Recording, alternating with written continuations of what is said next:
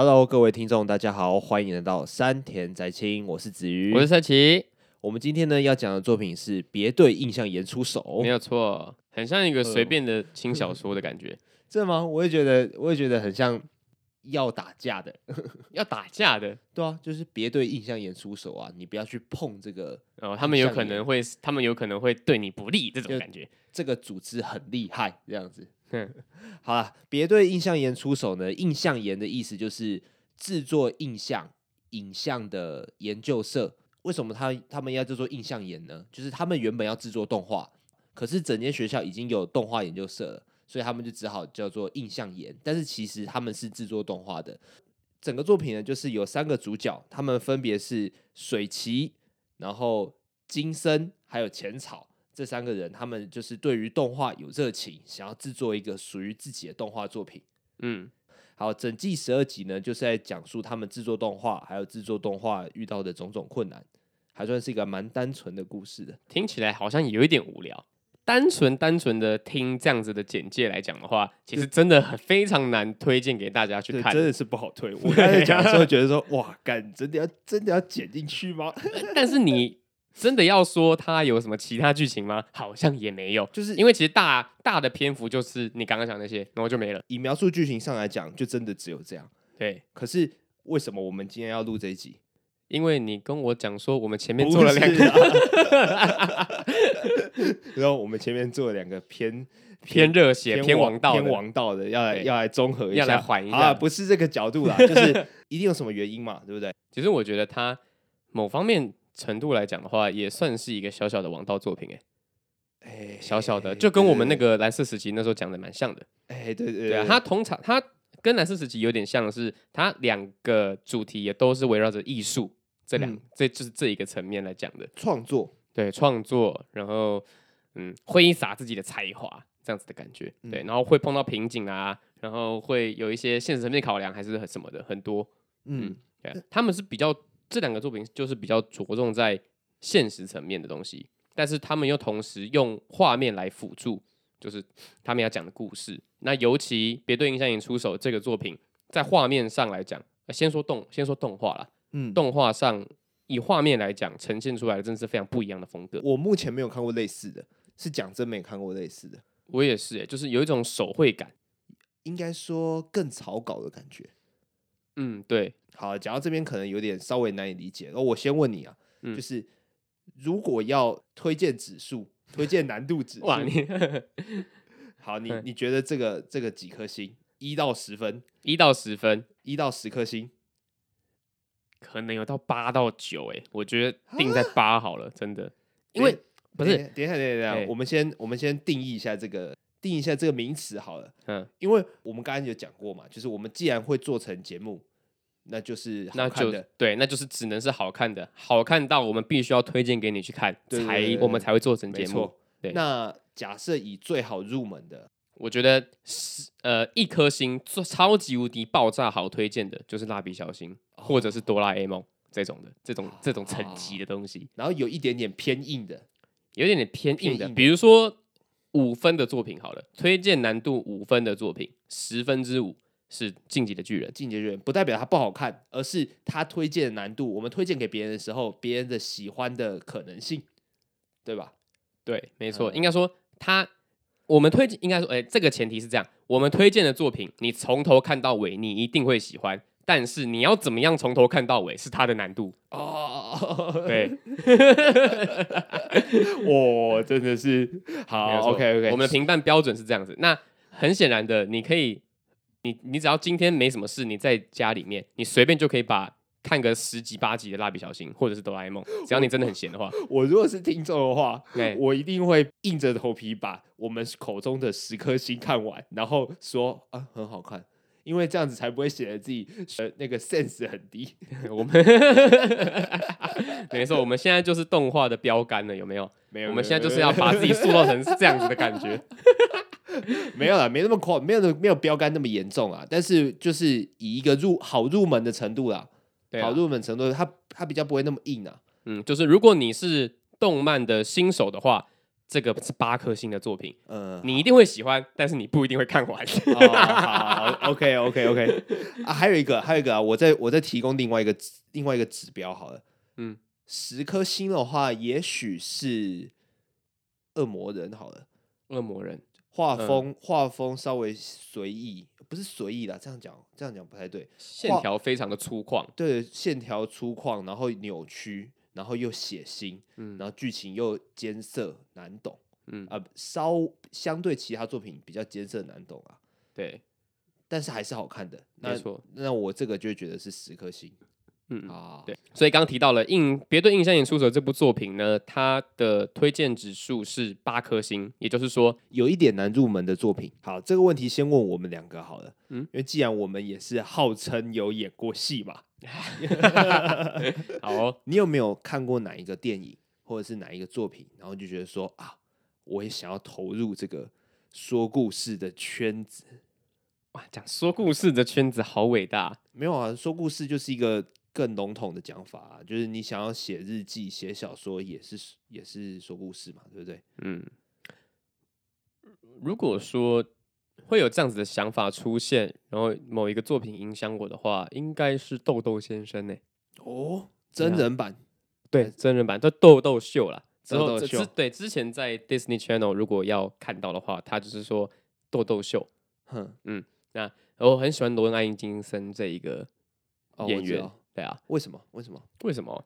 我不晓得，因为那个时候。没什么台词，甚至是没有台词的喜剧，但是他又可以有这么有张力，我是觉得非常少见。嗯，然后我也很喜欢它里面的肢体，还有它一些无实物的表演，就是应该是这个演员让我想要走上这一条路了。因为你也想要尝试的跟他一样。对啊，我甚至是把他供奉成是我心中最喜欢的一个演员啊，到现在都还没有变过，哦，变成一个指标。对啊，没错。嗯，哎，而且这件事情是很小很小的时候我就。定下来的哇，所以其实是多小，就是还不会讲话那时候哇，那也太小了，那时候可能看不懂吧？大概就是国小的时候啦。我只有看豆豆先生真人版一集，不是豆豆先生真人版，豆豆秀一集，哎，就是他带着一个明星的小孩到更远，到去参加影展哦。啊、呃，那个是电影版的，但是他有小小的，就是类有点类似。呃，情境喜剧的那种小篇幅、小篇幅的有一堆非常多，但是你说的那个是电影版。从小的时候就是会喜欢，就是在网络上面就是乱找啊、豆豆秀啊，然后乱看乱看，然后随着年纪年纪越来越大，然后越来会用网越越来越会用网络，就会找到更多就是以前没有找到的。所以你那个时候就觉得说，以后要成为一个演员，没有到那么崇高了，但是我生活目就是生活的一些小小小的。地方啊，都会以它为蓝本，还有基准来去，哦、就来去尝试去模仿这样子，对，有点类似模仿的感觉。哦、那我的是豆豆秀嘛？那你的嘞？我我是国中的时候去电影院看《玩具总动员三》，嗯，然后那个时候看完之后回程的时候，我就我就在想这件事情，哇，就是你没有真人，然后你光是用绘画的，然后或者是你去三那个写程式。让人物在那边走来走去，然后讲话，你一样可以讲出让人感动的故事。嗯，然后我在那个时候我就意识到，就是，嗯、呃，说故事的人的存在，因为因为因为这个东西也包含了真人电影嘛，或者是电视剧啊，什么什么什么的，就就就包罗万象了。我就才意识到说啊，世界上有一群这样子的人，嗯，是吧？就是故事呈现出来，不是因为他故事就在那边，而是有人建构出来的。哎、对对，就是一切都是有，因为动画电影这个东西又设计感又更强烈，就是你知道它不是这样子被促成的。我会有这个奇怪想法是有前提的，就是以前的时候，我有一个很根深蒂固的想法，就是我以为所有的电影啊，我以为所有的电视都是直播。哎、欸，我也是，我小时候也会这样觉得，所以我那个时候我就觉得说，厉害的其实是演员本人，演员可以出现在这边，又可以出现在那一台。好，好，我先讲一个一个荒唐，就是我不知道各位听众有没有类似的经验啊，但总之我就是不怕笑啊，我就先讲啊。我那时候以为所有的电视都是直播，原因是因为六点的时候三十台三 D 都会台啊，他们会播完全娱乐。然后是王仁甫跟詹尚伟主持的，就是他们两个人会在那边主持娱乐节目，有些时候是直播，有些时候不是。呃，他是六点的时候演演演演，到七点半，一个半小时，然后晚上八点的时候，二十八台会演《麻辣鲜师》，然后《麻辣鲜师》又又有詹尚伟，然后我那时候觉得说，哇，干，他每天每个礼拜一到五都这样子啊，他不会他不会累吗？就是那时候就问我妈说。哎，妈，为什么他们都可以去讲出字幕的字幕上面的那些话？他们不是那那是打打字的人，打字速度也太快了吧。然后我妈我妈超优秀的，她跟我讲什么你知道吗？他们她跟我说，哦，他们在演之前呢、啊，他们都有一个东西叫做剧本。所以他们都是照着剧本演出来的，干就 对啦，对啦，我是没错啦。可是你妈没有回答到，可是这个问题的本质不是这样，好不好？问题的本质不是他们讲讲话速度真的很快，而是他们演错了，他们可以重来。对，然后剪辑成一个真正的节目。然后我那时候就：“哇，干，詹尚伟也太厉害了吧！”可是你为什么不会先去质疑一个其他的问题？是为什么《麻辣鲜师》在晚上播的时候，可是里面是早上？这个问题，这个问题我好像也问过。就是我妈那时候很认真的在跟我解释，但是她她似乎没有真正的回答到。那个时候我就知道世界上有灯光这个东西。嗯，我妈跟我说他们都会打灯，然后她，然后我妈还跟我说有一个有一个很像很像兔毛、很像兔子的东西，就是收音那个东西那个那个那个泵啊。嗯，他们说他们会拿那个东西离那个演员很近，就是就是收到他们的声音。我在很小的时候。我还不知道怎么拍片之前，我已经先知道拍片需要这两个东西。嗯，是我妈在小时候的时候跟我讲的。但是我但是这个这根本不是问题的本质。总之就是他们失败了，他们可以重拍。总之那个时候我就觉得演员超强的，强到一个强到一个不可理喻的程度。就是因为这样子，因为在我小时候的我，我就觉得说哇，他们就是没有 NG 的。对啊，就是一路一路演到底，一路演到底，这样就是切近位，好像也不会怎么样。对啊对啊对啊，我那时候就觉得、嗯、哇，干，那他们就是他们他们就他们就没在 N，觉得他们太厉害了吧。然后我就对于说故事这件事情，应该说对于设计、对于编剧导演这个东西，就就觉得那时候不会觉得他们很厉害。我在看完《玩具总动员》的时候，我才意识到说，说故事这件事情，除了演员之外，有更有背后有一个幕后黑手在控制。嗯，说控制这个世界吗？哎、欸，其实也对，但是我想说的是控制整个故事，然后传递他们想要传递的讯息给给那个观众。嗯，然后《玩具总动员三》又是一个更应该说更让你感觉到这件事情的一个作品。嗯、对啊，他他他其实就很 focus 在亲情这件事情嘛。明明没有，明明没有人，哎、欸，有啊，有人呐，但是主要都是玩具。那他们居然能够那么深刻的传达亲情这东西，我那时觉得超屌的，屌到爆！嗯、而且小时候看《玩具总动员》一二集，就算看懂，我相信也不会说真的到完完全全的解析里面每个深刻意涵。你只是小时候的我们，只是觉得好看而已。对。但是，呃，到我国三的时候，那已经是完全不一样的东西了。那个东西跟小时候你看《玩具总动员》的回忆又整个串联在一起，所以。简单来说，戏里戏外都影响，都都影响了我对于《玩具总动员》这部的定位，就觉得哇，好，那我也想要去，呃，我也想要尝试去做一个呃我喜欢的，然后可以影响别人的故事，嗯，对吧？呃，这这这个也有那么一点点影响我，就是呃，大学之后只要有有有有写剧本的的机会，我都会写。正正向能量、温暖相关的，虽然我我我不太喜欢那个心灵鸡汤励志的东西，但是当我真的又有机会写的时候，我又会写那些东西，因为你会想要传递这样子的东西出去。嗯，对，我觉得就是不要让它变成滥情的东西啦。但是正向能量这个东西本身是对的，本身没有错，对吧？嗯，但是就是不要让它变成一个很泛滥。然后不知道大家讲什么的东西，哎、欸，没错，这世界这世界上应该就有很多这种东西啊。但我们这些，那我们现在就先不赘述了啊，可能会冒犯到一些人。好了，那刚刚说了这么多，那故事的主角就是别对映像研出手的主角浅草，嗯、他在前面的时候就已经先铺成说，他小时候呢也是有一部作品让他非常印象深刻，然后从此让他想要做动画。哎、欸，没错，那部那部作品叫什么？那个作品叫做《孤岛的柯南》，在在那个戏里面。不过我的不过应该是很大几率在致敬《未来少年柯南》呐，宫崎骏的作品。嗯，我相信浅草也是看到那个时候，他就觉得说，身为一个创作者，他是可以去，他是可以去制造一个属于自己的世界的。嗯，他的第一集的标题好像好像就是。最强的世界，对，最强的世界，他立誓要制造出最强的世界。没错 no Sekai。哎，你知道为什么我我都我要知道这句话吗？因为今天要教。没有啊，不是不是这句话啊，不是吗？不是不是这句话。我们身边应该多多少少都会有这种朋友，就是对于自己的创作上面有无限的想法，有很多想象力，可是，在执行力上面呢，他就很弱，就是那么畏首畏尾的，然后就很需要别人推他一把这样子。呃，浅草他这个人的缺点啊，他就是一个比较，他他应该是想要去做一个比较内向，只是只把自己困在自己的世界的一个一个热血的创作家吧，就是一个宅宅吧。他前面不是有说他非常不擅长跟人互动、跟人交际啊，对吧？对啊。那这个时候，我们第二个主角他出现了，他是金生，嗯，呃，相跟他相比的话，他就是一个。更现实的人，他非常的善于跟人互动，而且跟人沟通、跟人交流，甚至于会利用别人。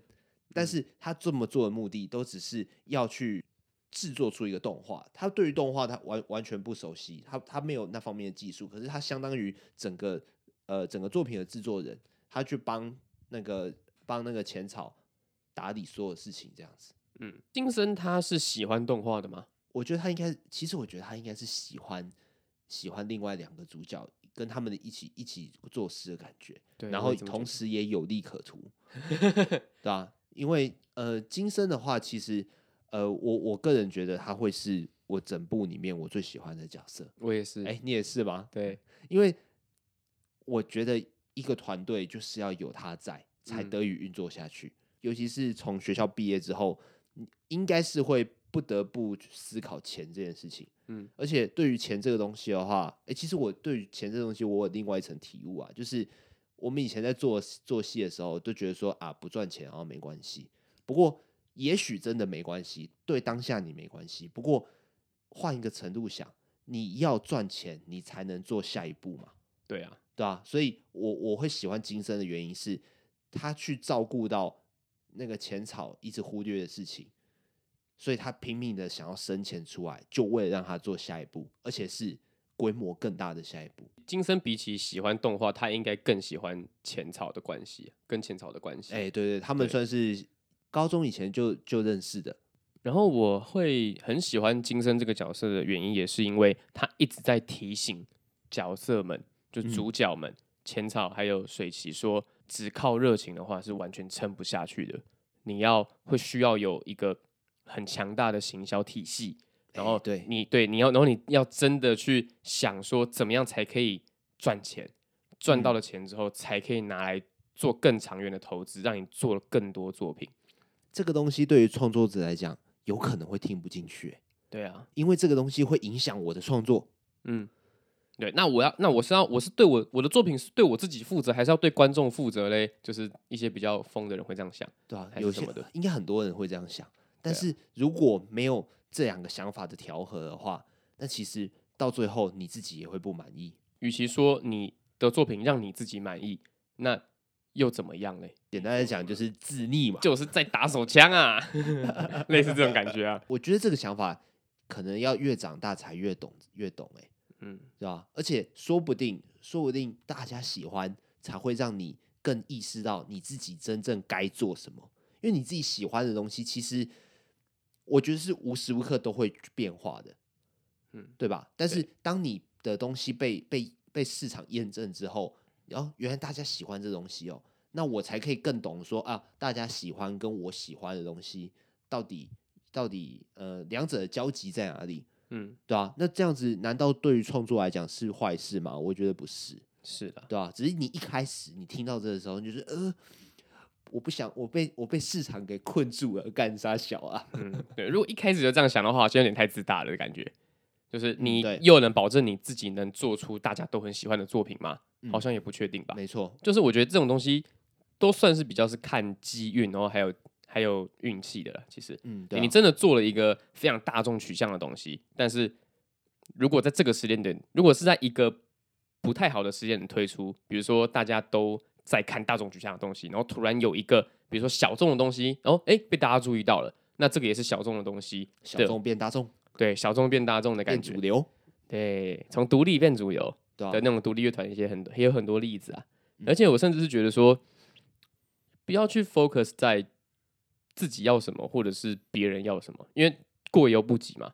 你一直在 focus 在说我自己要什么，然后就是一直一直做出你自己很喜欢的东西，可是可是大家都看不下去，那也不是个好选择。然后如果你一直在做大众取向的东西，一直在迎合观众，太努力的迎合观众，那大家那观众其实看得出来你在迎合观众。到时候就会迷失自我。对，然后观众也不会喜欢，所以就是两两两个两个都没法兼顾。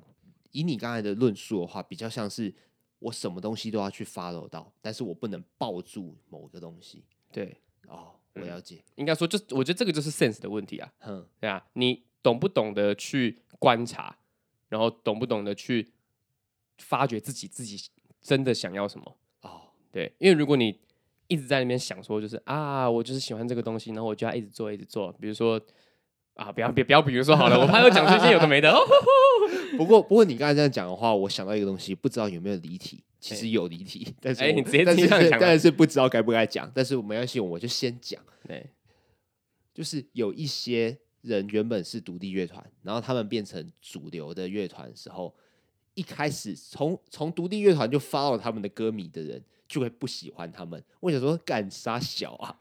我超我我也不是说超赌烂，就是我很不解这个行为是什么，就是。我喜欢的东西被大家看到了，被大家认同了，这不是一件值得开心的事情吗？然后他接下来的作品，也许你没有那么的喜欢，但是你你你有需要到讨厌吗？我想说，哇，干，那你你这样子等于是在害害你的害你喜欢的歌手，哎，对吧？对啊，就是你你只希望他在他受到你他，你只希望他被你喜欢而已。对。我就说傻小啊，你是你是要养他，你是要养他是不是？哦，我我对于这个心态我到现在还不懂哎，你可不可以帮我解答一下？就是我我我我就是你就是歌这种东西，就是每出一张专辑就会不一样啊，你不喜欢就不喜欢啊，你你有需要到讨厌，就是就是那种大家都在追他啊，我我我觉得他变不酷了，我就不追了，怎怎样？这是什么心态啊？我觉得比较像是这样子啊，就是因为因为。因为我觉得很酷的东西，逐渐变成不酷了。我喜欢这个东西，让我没有办法独享。哎，不是，让我没有办法让我自己特别了。因为大家都喜欢了，所以我我好像就变得跟大家一样了。然后我因为因为我喜欢独立乐团的前提是我只有几个人喜欢，所以我跟大家是不一样的。那当这个乐团变成是大家喜欢的时候，我就变成大家了。但是我不想要变成大家，看这样子，我觉得是这样。我很不解这心态，因为如果是我的话，我超开心的。是啊，就像我现在就是偶尔会在现实中态发一些蓝色时期的东西嘛，嗯，但是蓝色时期可能讨论度还算是很低的。那如果有一天蓝色时期变变很红，鬼灭之刃那样红，那我会超爆开心的，我会觉得啊，我是先知这样子。但是我就觉得，但是我绝对不会因为这样子，我就觉得蓝色时期不酷，我要去追下一个东西。看这是什么心态啊？嗯、对吧？我就觉得啊、呃，我到现在还是不懂，我到现在不懂。那我经过我刚刚这样子的讲解之后呢，我我不能接受，因为这样子想的话，就是把你喜欢的东西当成一个装饰品在做嘛。哎哎，各位，如果 如果听众们有这样子稍微感觉到有这样子的感觉的话，就如果你是那一群人的话呢？我自己真心希望的，就是你喜欢这个歌手，你应该是希望他可以一直出歌的吧？对，可以可以更好。所以他，所以你，所以不要让他一直在一直成，你不要让他一直是独立的，你要让他赚赚多一点钱，因为这样他才可以在你心里活久一点啊。你也要相信你喜欢的歌手，他每一次蜕变，你都会喜欢他，对，而不是你只喜欢他一开始的样子。好吧，这个这个题外话，再看你要不要剪进去。好的。然后里面讲到一句话，酒香不怕巷子深。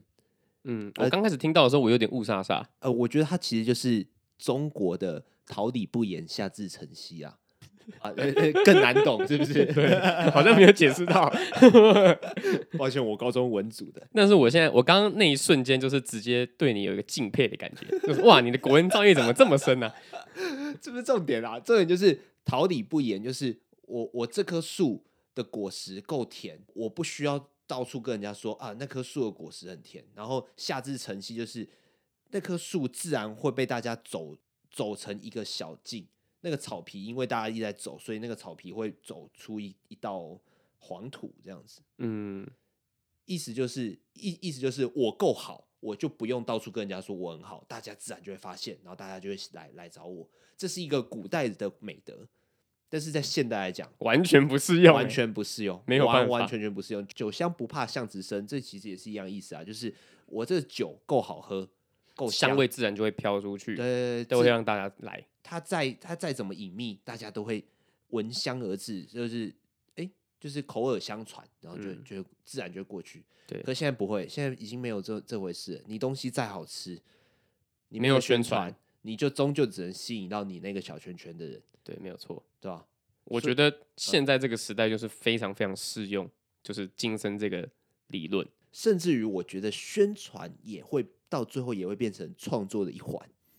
对，要怎么要如何行销啦，就是也是要用头脑的。所以说，金生这个角色呢，就是他时常讲出一些我觉得创作者听起来会觉得怪怪的话，可是呃，我们在看这个过程当中，你会去知道，你会知道说它的存在有其必要性。对，没错，而且是这些东西是深埋在大家心里，会想要讨论，但是不愿意讨论的话题。嗯，对，钱啊，你觉得这个东西很俗气。嗯，第二个是。你不敢去讨论，因为你以为你还活在以前的时代，你你你以为你只做好作品就好了，但、嗯、其实不是，绝对不是，对吧？像我们频道最近也是面临这个问题啊，有吗？我怎么没有感觉到？好，好，大家记得去看一下脸书跟 IG，然后偶尔帮我们按个赞之类的。话就讲到这里，好的，好的，好的。对，如果有可以推荐的话，也帮忙推荐一下朋友一起来听啊。对，我们会非常感谢你的。我们现在来介绍这，我觉得整部戏最大的亮点，嗯。那就是你会亲身体验他们三个人在建构他们幻想中的世界，对，有点有点偏向是小朋友在创作，然后的涂鸦的感觉。嗯，对对。我问你，你有没有这讲起来好像有点迟？你会不会小时候的时候，尤其是国小的时候，在幻想故事？就是啊，比方说，就是长大后我们一定都讨论，一定都想过，就是。我跟谁吵架，然后我怎么吵会才会赢这样子啊？偏偏是你吵完之后，你才会这样想，又或者是大概过了几天之后，突然想到说，哎、欸，我那时候其实可以那样回他，哎，对对对，对，其实其实我们国小的时候想这件事情想的更周到，会想更多，嗯，只是对于他们而言，他们就是在幻想一个完全不一样的世界，就是就是我看到的这个电线杆，它其实哎、欸，它其实说不定。电线杆往上升，然后地底下有有有个什么什么东西，这样它其实是一个独角兽的脚。对啊，我觉得最浅白的就是小时候大家都会玩的是，哎，地上是岩浆，然后就要赶快爬走，赶快就爬爬到不是地板的地方。哎，对对对对，就是他们想象的东西呢，在动画的画面上面会整个真的呈现出来。嗯，所以有些时候你会感觉不出来它到底是真是假。对，我觉得他，我觉得他他们里面也一定有在玩这件事情啊。特别是他画面上面又维持那个手绘的笔触，嗯，就是动画的话，我们一看都知道它是用它是用它是用画的嘛，就是手绘出来的。而且我蛮相信这部作品没有没有运用到三 D 啦，所以它应该都是手绘的。可是它又有那种他们进入幻想世界的时候，又更有那种草稿的那种感觉。对，哦，那个真的是我觉得视觉上是真的很舒服，而且真的是前所未见。对，而且也是蛮符合逻辑的，因为我们在幻想的时候，我们不会事事的都把自己幻想的世界想的多周到。嗯，对，对，就可能就是一个色块，但是我们就知道那个是什么，嗯，这样子的感觉。而且我很喜欢，就是比方说他们在想象说，我们我们现在要做一个飞机，我们就真的在设计这个飞机的细节，说，哎，你这样子这样子不会太重吗？或者是哦，这个空间好拥挤哦，然后就说哦，它的材质是什么？就真的，你一开始先。大轮廓想出哦一个飞机，然后之后我很细部、很细部的在想这个东西到底有什么样的细节，可以让我们的演出更、嗯、更立体、更立体一点。嗯，其实有点像以前在演戏的时候，我们在做无实物训练的时候吧。对啊，也蛮像的。无实物是实际的实啊，不是那个吃的那个食物。就是我假装我在开一个门，我我眼前没有门，我假装我在开一个门，然后我的手就要尽可能的维持那个门把的那个样子。嗯，然后如果专注到一个程度的话，还甚至还可以感觉到金属的那个冷冷的感觉。嗯，对，对，因为我们相信金属是什么是什么样子，都会影响到你的演出，然后会增加你在舞台上面的说服力。对对，然后他们在他们三个人在建构这个世界的时候，也是一样的原理，就是我需要把我的飞机的细节画到设计到我自己都相信啊，它真的可以飞。嗯，对。哦，我这我对于那我对于他们在讨论那些有一点无聊的那个细节，但是我觉得我我每次看我觉得很疗愈。嗯，但这个也是为什么他推荐难度是八颗星的原因，因为真的要去习惯。他们在解说这件事情，其实是还蛮费神的哦。对，因为他们的他们细节讲的非常多，但是讲到我前面我在前面看的时候，还没有办法习惯这件事情的时候，我其实会他他们在讲的时候，我其实会有点小小的分神，就是嗯嗯嗯这样的感觉。哦，对，但是因为因为重重点就是我完全没有接触到接触过这样子的方式哦，对，没看过有人这样子做作品的，又或者是说。他们讲的东西全部都是尽量要让这个东西符合逻辑，但是实际上他们在做这件事情就是毫无逻辑的事情。嗯，对，对，所以有时候就是会觉得说，哎，那他们在做这件事情是我需要看的吗？哦，你会这样想？我会这样想哦，真的，哦、因为反正我我那时候在想这样想的话，我我是觉得说我只要知道最后它会不会飞起来就好。哦，你会这样想哦？所以你的意思是说，有可能很多观众也会这样想？可能吧，这就是为什么它。推进难度这么的高难度，因为连我自己都在前面看的时候，我都有点难以下咽。哦，对，但是习惯了它的形状之后呢，就没事了。你要去，你你要去懂它的好。对啊，因为它这个东西真的是还蛮值得说明的，也是看到最后会觉得这部作品值得看的原因。因为到最后他还是扣紧这件事情。我们刚刚讲到我们之前演戏的那个经验嘛，比如说怎么开门啦，或者是哎、欸、怎么样走路啊什么的。嗯，对啊。那我们刚刚提到水崎，他也是。一个一个演员世家出来的模特儿，然后嗯，嗯，但是他有一个非常冲突的感觉，是他不想要自己出现在镜头，他想要创造出来一个活生生的人，然后做了一个很非常流畅的动作，这是他做动画的契机。但是他还是有把以前的经验融入在里面。对，我觉得这个很屌，就是他因为他自己以前有上过舞蹈班呐、啊，或者是一些演员训练班什么的，所以他对于动作的敏感度是非常敏锐的。嗯嗯，但是小时候的时候，他学到一个新的动作，或是他观察到一个小小细微的表情，或者是小小的一个 move，然后他他不是要用身体记住，而他是要把它画下来。按逻辑来说啦，用身体记住一个动作的细节，比起用画画来说，应该是更直接、更快的。嗯，但是因为水崎喜欢画画的关系，所以他选择用画画把它画下来。嗯，这也是他为什么会有这么敏锐的观察力的原因。你做的东西，其实到最后都会变成你作品的痕迹。嗯、学走路那边呢、啊？对，学走路那边，然后就会有人物的走路方式也是跟他学走路那边一样的。嗯，然后比如说他观察到他奶奶有一个很厉害的技能，就是泼泼剩余的茶水到院子里，可是他怎么泼都泼不出去。对对对，他都会泼到离自己最近的地板。对，所以就啊，对不起，然后去那边擦地板这样。嗯，所以所以他。对于这个动作，他没有办法做到，所以他是很向往的。每个作品，他其实你认识的人，或者是认识你的人，看到的这个这个画面，会觉得哎，会心一笑，说哦，这个是你做的。对，我觉得那，那个体验是超越观众看单看这个作品的。嗯，而且比起你自己在作品里面，就如果你创造出来的整个作品都有你自己的风格的话，那意思就是整个作品都代代表着你。比起你作为一个演员。演的演电视节目，或者是一些电影什么的，嗯、那充其量就是那个演员，那那个角色代表着你。嗯，但是水崎想要做到的是，整部作品都是他的痕迹。里面有里面也有讲，你这么的专注在细节，有谁会看到？在做这个东西的时候，人有惰性的时候，应该都会想说啊，没差啦，随便呐。但是这句话到最后他们都没有讲出来。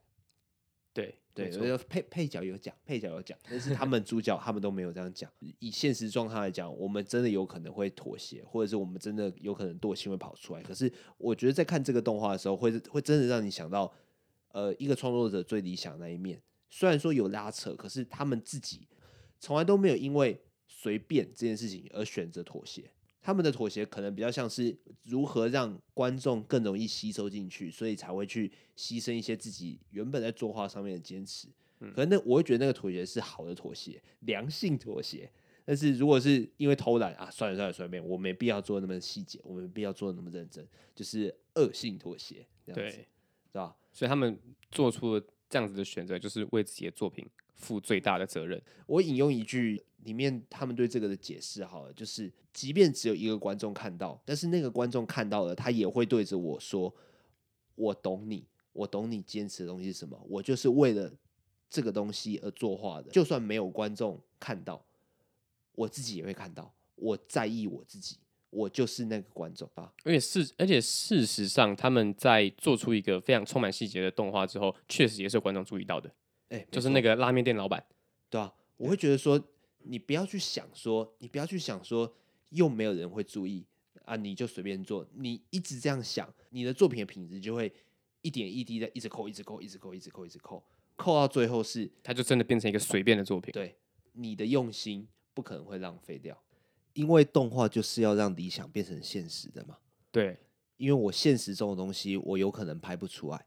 嗯，没错。所以，呃，不管是金钱上面成本过高，还是我真的就是做不出来。总之，动画就是为了这这个东西而存在的。对啊，就是我想要让我的理想出现在我的荧幕上，我的我想象的世界让大家看到。你要说经费不足的话，那也是一个现实层面的问题啊。对啊，对啊，真的。那如果真的说就是啊，要炸掉一辆坦克车啊，那太贵了。那用动画做一辆爆炸的坦克车，相对来说便宜非常多吧？嗯，那便宜超级。对啊，所以就是。就于就这么现实层面来讲的话，它都是可以填补现实无法达到的情情况。嗯，那印象眼里面的动画，它甚至可以让让人在一些空间中啊，就是随处移动还是干嘛的。我记一个一个还蛮印象深刻的是，因为天气太热的关系，他就直接想象出来，它可以直接在地面下行走，欸、就不会直接晒到太阳。对，这对这个虽然不是他们自己做出来的动画，但是是映像研本身。他们的现实生活中，他们自己想象出来的，那我觉得这个也是很有趣。我觉得这个你的这样子的想象，可以解救你在生活中遇到、现实中遇到的问题。嗯，就有点像望梅止渴的感觉。哎哎，对对对对。可是啊，这样就不会热了，啊，就好像好像就真的不热了。对，而而且这是很正向的。光是看到他们角色互动，还有他们天马行空的设定，我会觉得这个东西这是真的，我会觉得这个东西是值得一看的。嗯，我觉得动画的存在就是。在填补，就就是应该说，把我们的想象变成现实。嗯，对对对，不管是真人电影也好，或单纯动画作品，而且它是不断的在，呃，它的修正空间是无限大的。只要它在被演出之前，它在被播出之前，永远都会有修改空间。这样子。对对对对对，那里面有一个段剧情，就是说，哎、欸，什么东西好像出错了？它是音效吧？嗯，对，对对，音效在前一天要要跟动画尬在一起的时候，突然出错。嗯，对。反而促使他们用另外一个角度去思考，然后做出更好的作品。对，我觉得我很喜欢这一段的铺陈。哦，那一段刺，那一段是真的很刺激。嗯嗯嗯，对吧？对啊，就是好像是在在看一个王道热血漫画的感觉，就是、啊、就是要逼出极限。哦、对对对对，然后他们就是灵机一动，哎，突然想到一个他们之前没有想到的方法，然后结果蹦出一个更好的火花。我在看这段的时候，我真的是非常非常具有共鸣。怎么说？刚才在讲说演出之前永远都有修改空间嘛？对，没错。我跟你讲，这个是比较正面的想法，就是你永远都有进步空间。可是比较负面的想法，就是你在演出之前，你的作品都有可能被改动。这样听起来确实是蛮恐怖的。这样子，这样这，你如果这样想的话，你就觉得很负面、很恐怖。我在高中的时候，我在看那段的时候，我直接想到那段经历。就我之前就在节目上常讲我童军社嘛，然后我那时候已经是干部了，然后我要带。一堆学弟妹去去舞台上表演，那个叫做全国大露营，就是一个有点类似选拔就对了啦。全国大露营就是全国的高中职全部都聚集在一一个地方露营，一起大露营，人人数超过三千人的那种，哦，那真的很大哎，就真的很大，真的是大露营哎，这真的大露营，就是你要在你的分营区里面表演的够好，你才能进到总营区，然后你的总营区你的话，你就会在三千人面前表演这样子，那会有什么奖品？有得到荣誉感？你 有奖金吗？没有，没有奖金。我们那个时候，我们那时候只有荣誉感而已。我们历届都会都会进总营火啦，然后到我这一届的时候，当然是不能放弃掉。然后结果在演出的前一刻，活动的规矩改了，所以我们我临时要把两首歌并成一首歌，嗯，然后要指挥学弟妹跟有效的人改表演。所以本来是两首歌，就是两段表演，对，然后合并成一个表演，对，没错。我靠！然后结果突然间从两首歌变成一首歌，原本就我一首你一首嘛，而且我是要变一首歌，就干傻小。然后我那时候就把那个手机下载那个剪接软剪接软体，然后就把他们的歌跟我们的歌并在一起，然后我再跑去跟他们他们学校的活动长说：“哎，你们等一下就这个时间跳。”哎，我哎，在我这样想就突然有点纳闷，为什么那个时候对方学校的活动长没有跟我一起解决问题啊？啊，不管不管不管，总之就总之那个时候，因为那个时候社长也不在，就然后我我又负责表演这件事情，然后我就直接直接处理这个东西，然后我就说好，我们等一下就这我我们现在彩排，等一下的表演长怎样，然后就这样啊，这几分几秒出场，好，我们就跳半首就好啊，另外半首给他们跳，然后队形要怎么排怎么排这样子，嗯，超抖的，我真的超怕的，我那我那个时候其实有有一点气到那个那个学校的指导老师。给我一个错误的规则这样子，但是哦，所以是其他学校都知道是一首歌，就我们不知道。他们硬性规定一首歌啊，他是跟我硬性规定时间。我原本以为是十分钟，然后后来是五分，原来只有五分钟，干啥笑？哇！所以我等于是五分钟我要塞两首歌，然后也不能亏待对方学校嘛，对吧？所以也所以也是把两首歌并成一首歌，然后我们表演换他们表演这样子，就就很有点想哭，嗯、但是。想哭之余，我会觉得说，干今天晚上就要表演了，然后就，然后就手机下载剪辑软体。我现我到现在，我就只有那一次才在用手机的音乐剪接软体，要不然，要不然我根本不知道有这个东西。那、啊、你们最后得名吗？最后有，最后有得名哦，真的、哦、有得名，我吓一跳哦，哇，那眼泪快掉下来，临阵磨枪，然后也可以得名这样。哦，我现在想起来，我觉得那个时候的我好厉害，我现在的我只。很胆怯，你现在背上有很多勋章哎，我看到，没有没有勋章，那个是那个是伤痕。好啦，节目的尾声来教这句日文。那这这句日文呢，基本上是呃浅草他很常讲的一句话。那我觉得这句话很适合代表印，别对印象员出手。